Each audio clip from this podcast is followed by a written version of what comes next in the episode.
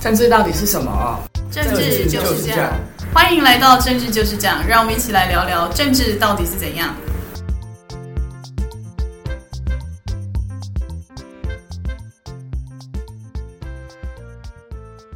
大家好，我是雨洁，今天是我们节目的第二集。是，我是南天。第二集我们会准备更丰富的内容跟大家一起分享。本周呢，闹得最沸沸扬扬的新闻，除了刚被桃园抓到，然后就死掉的狒狒之外呢，台湾现在有很多政治人物，通通都出国参访了。例如呢，今天蔡英文要出访中南美洲，路上还会路过一下美国。然后郭台铭现在也在美国，马英九现在也在中国，真的很多人都在国外参访。嗯，没有错。呃，还有好朋友建议说，我们今天节目开始应该要先为狒狒来默哀一下。确实，这件事情大家关心了很久，都悬在心头上，而且大家好像不太觉得对生活有什么威胁感，反而觉得说他的行踪引起大家很多的好奇，是不是要去搭火车啊？是不是偷了地瓜要去野餐啊？结果最后的结局让大家其实心里有一点有一点难过，有一点不太舒服。那当然很多呃相关单位，包括农业局啊这些，做了很多事后的补救动作，反而被形容有一些矫情。包括用什么移灵啊，然后呢，对着狒狒的遗体来鞠躬啊，这些动作，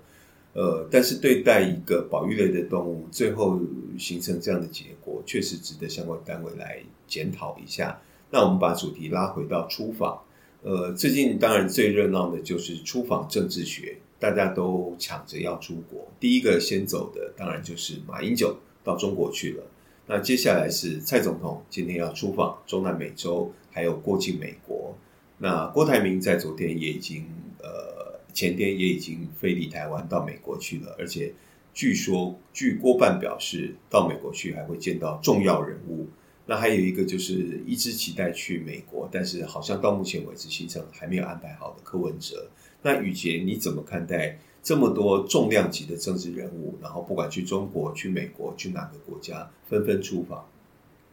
在台湾有一说呢，就是台湾的总统候选人通通到美国接受面试，因为美国是我们重要的外交伙伴，就是虽然不是邦交国，但是就是我们要选出来的总统，他基本上要跟美国有一定程度的关系，所以台湾才会有很多就是重要的政治人物啊，才要在参选前或是可能参选前，通通都要跑到美国去。就像蔡英文这次是卸任，但他在这几年内，每一次出访也几乎都有入境过美国。然后像之前就是赖清德可能也会安排一些访美的行程，或像现在郭台铭也跑去美国提早面试，就算国民党还没有提名他。然后又或者是一直想要选却一直没有办法选的柯文哲，他也想要安排到美国去见一线高层。不管蓝绿，不管朝野，凡是出来的总统候选人到美国去，好像都是一个必要条件。美国人放不放心你接手？接棒未来台湾总统是一个很重要、很重要的一个关键因素。那所以我想，呃，各党各重量级的这些候选人会争相到美国去，都成为一个必要经过的一个考试。那当然，以台湾，台湾是一个小小的国家，但是台湾的国际地位非常非常重要，不管是地理位置上，或是我们的经济各方面的成就跟条件，在全世界来讲都举足轻重。那当然，我们也不妄自菲薄，可是我们也不自己过度的骄傲。台湾有很多的现实问题存在，尤其是非常严重的两岸关系。那台湾怎么样要成为一个呃，跟国际之间保持一个友好，而且国际之间愿意来支持我们、跟我们合作？那确实，呃，总统候选人，尤其是未来如果成为总统之后，国际间的这些运筹帷幄，然后外交关系的拓展。是非常非常重要的，而且我个人觉得，其实不管谁未来当选总统，跟这些各国的交往，应该要有更灵活，然后更更更主导性的一些做法。否则，我们最近看到跟洪都拉斯断交，我都觉得好像台湾在整个外交处理上显得有些被动，而且显得有一些无奈。在面对别人要跟你宣布断交，好像我们也没有太。具体有效的相对的因应的做法，那当然，我们为了维持邦交，就必须用很大量的金元。可是我们现在只剩下十三个邦交国了，那台湾到底可以容忍我们的邦交国被挖墙脚到什么样的一个数字？因为要提醒的就是，就国际法上来讲，你国家还是必须要有法律上的承认。如果有一天台湾的邦交国归零的时候，这时候台湾的国家地位可能也会跟着归零。所以这一点是大家还是必须要注意的。也许大家觉得十三个、二三个、三三个，或是有一天到三个甚至零都不太要紧的时候，呃，我觉得那个认知上还是要做一点调整。那我觉得政府也要有一些呃主导性的规划，就是我们现在仅剩十三个邦交国，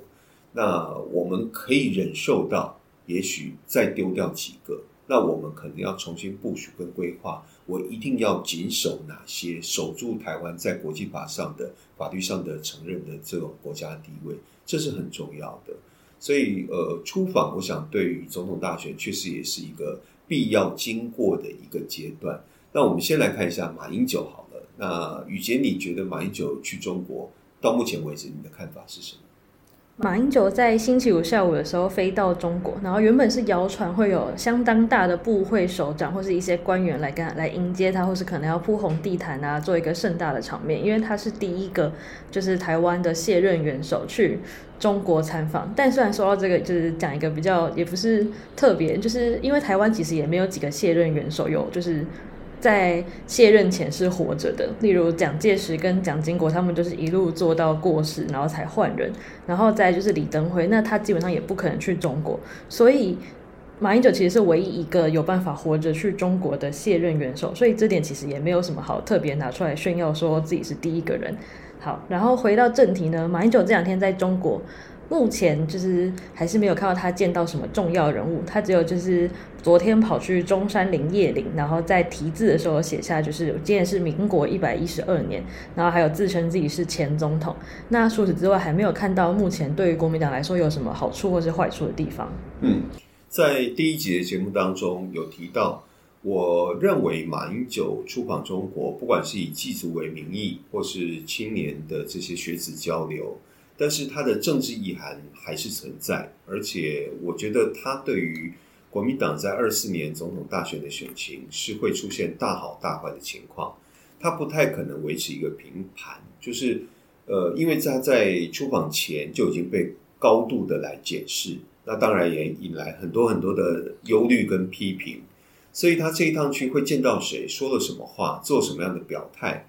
甚至于他会不会为他未来二度出访先埋下一些伏笔，都会是大家观察的重心。所以他的表现，或是相对的中国对岸中国对他释放出来的利多让利也好，或是给他的一些可以带回来对台湾人来说嘴的东西，都会是形成大好，或他什么两手空空回来形成大坏，一定会出现的。那马英九有一个个人上的问题，就是他过度的强调所谓的温良恭俭让，所以他此行呢也一再强调要低调低调。但事实上，他就不是一个低调的行程，本来就会受到大家的瞩目。那到对岸去，如果能有机会见到一些对台事务关键性的人物，能够表达一些台湾的立场以及台湾人民关切的利益问题，我觉得这是应该马英九。此行自己要放在心里的任务，那他如果一切都要保持低调，如果单纯为了祭祖，单纯去中山陵谒陵，然后留下一些看起来强调民国的字样，那我觉得最后他回来，呃，台湾人民的解释不会给他一个好成绩。所以在接下来剩下的大概八九天的时间当中，我认为我不晓得马英九本来的行程当中有什么样的规划，但是。我嗯，中国应该会有一些人要跟他见面，希望他能够，也许不太谈到太多政治性的话题，但是最起码要把台湾人民这两年可能跟中国断掉的一些交往交流，甚至一些农业，甚至一些商业的活动，能够把它接续下来，这样子会让他的此行对台湾有一些实质的的功效。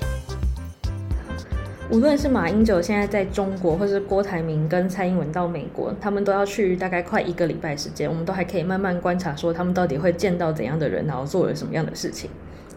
好，那聊完了这些出访行程之后呢，我们把视角转回到台湾现在闹得也是沸沸扬扬的立委初选跟国民党的总统初选。呃，立委初选看起来比总统大选还要跑得更快，因为毕竟参与的人多。所以两党都在瞧这部分党内的提名。那目前看起来，民进党内是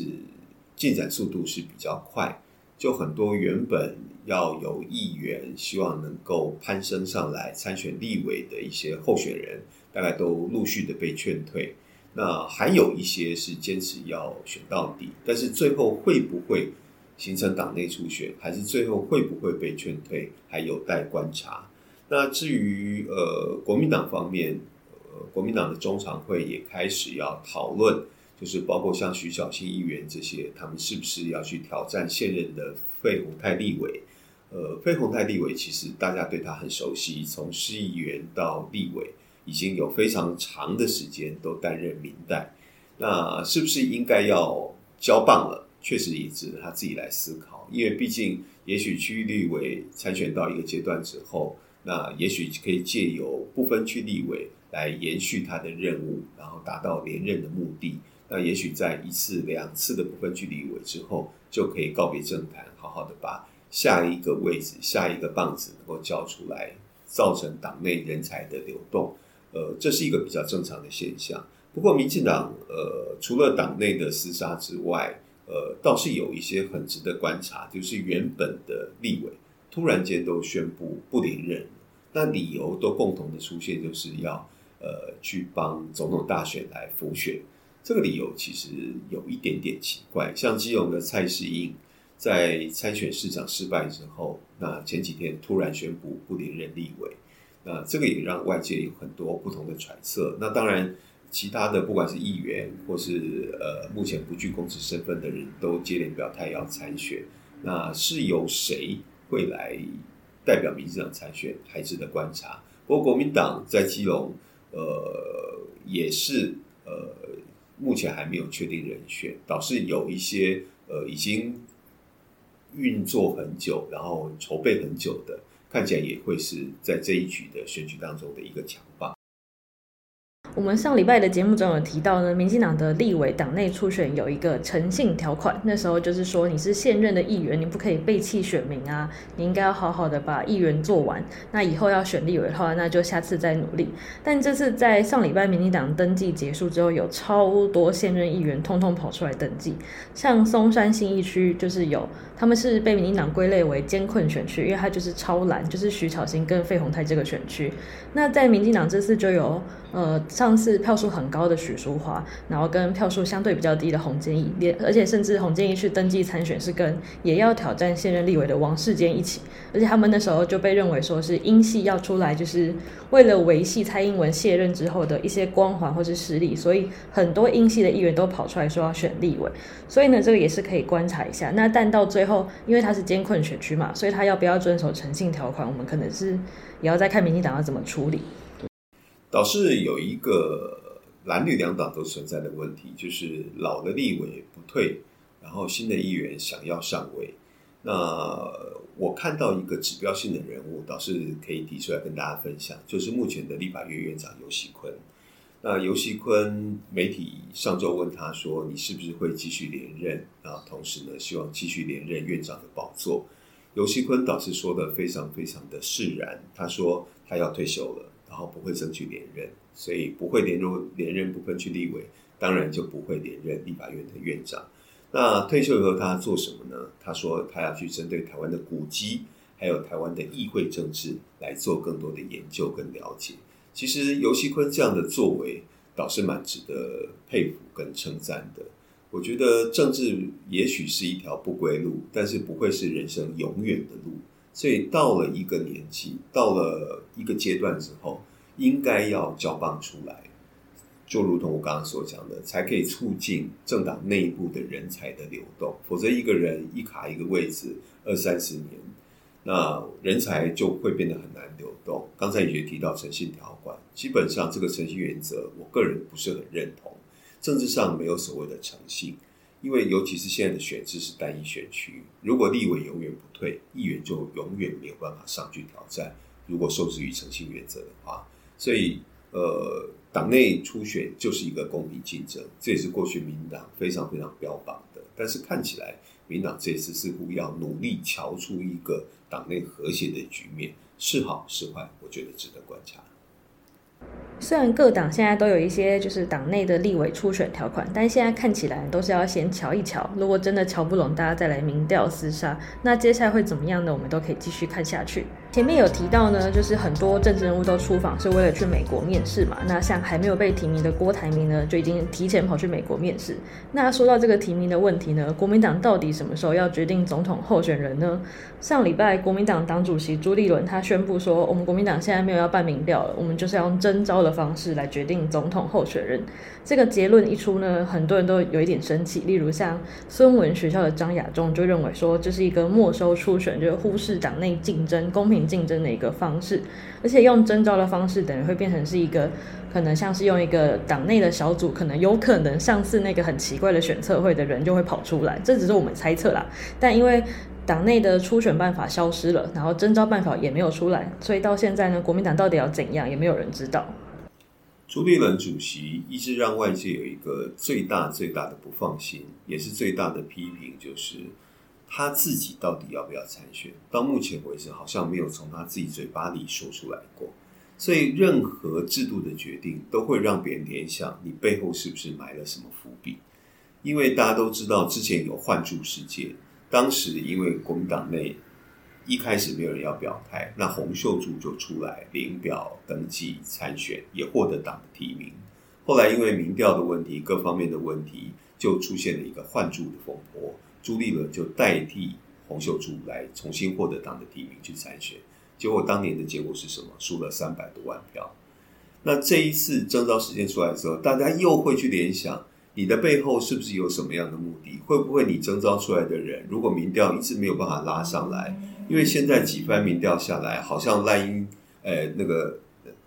赖清德，好像都是出现一个独走的画面，反而不管是呃郭台铭或是侯友宜，都落后在后面。那如果你不管是征召郭台铭也好，征召侯友宜也好，或是征召另外一组人也好，如果他们的民调没有办法超越的情况之下，那是不是你到时候又出现一个换某某人的风波，然后自己因为是主席又替代请缨上阵，这是一个非常非常糟糕的情况。我觉得朱立伦最大问题在这边，他没有办法很清楚的杜绝外界不当的联想。如果他要选，就公开来说；如果他不要选，这时候应该清楚的表态。这时候你作为一个党主席，在处理总统大选这么大的事情上面，在决定任何制度上面，才不会被私人做联想。那我要强调就是，国民党现在最大问题就是歹戏拖棚。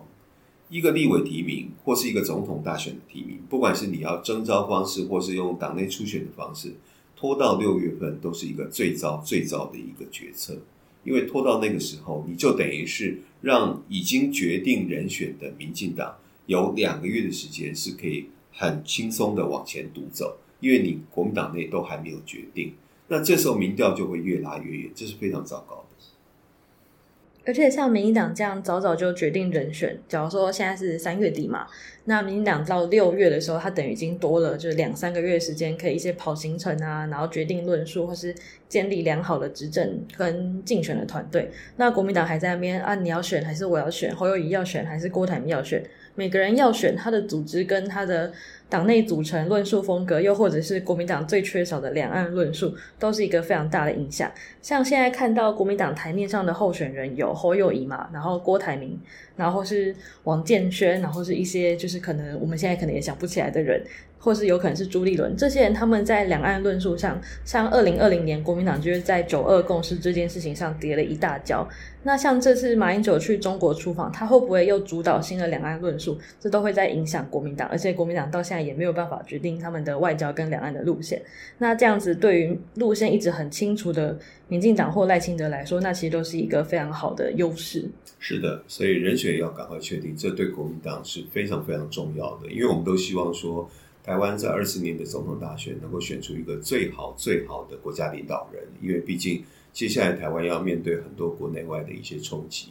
所以这样的人选的产生，其实我们都希望各政党之间都能够推出最最强的人选。所以国民党确实要赶快加油，不管立委也好，总统也好，赶快产生人选。好，最后我们就开始我们这一周的总统大选的观测。上周我们都给了一个分数，那宇杰这一周呢？你要怎么调整你的分数？这一周呢，我给两大党的评分呢，像民进党现在呢，它看起来跟上礼拜其实没有什么差别，他们就是要努力超出一个良好的立委人选。那现在因为总统的副总统候选人还没有决定，所以呢，这一周民进党我不加分也不扣分。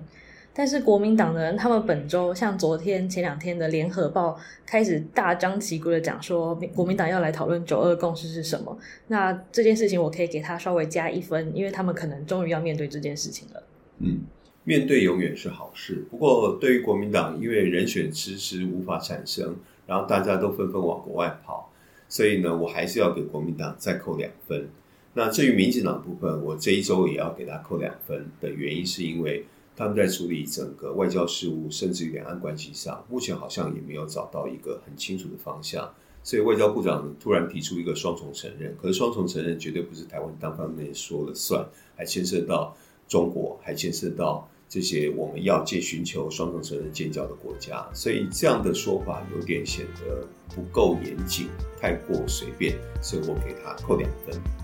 我们每个礼拜呢，都会像这样子为两大党做一个简单的评分。如果之后有第三势力崛起到看起来可以跟两大党共存的时候，我们也会把它加入评分的考量之中。那本周的节目就到这边，谢谢大家，谢谢，拜拜。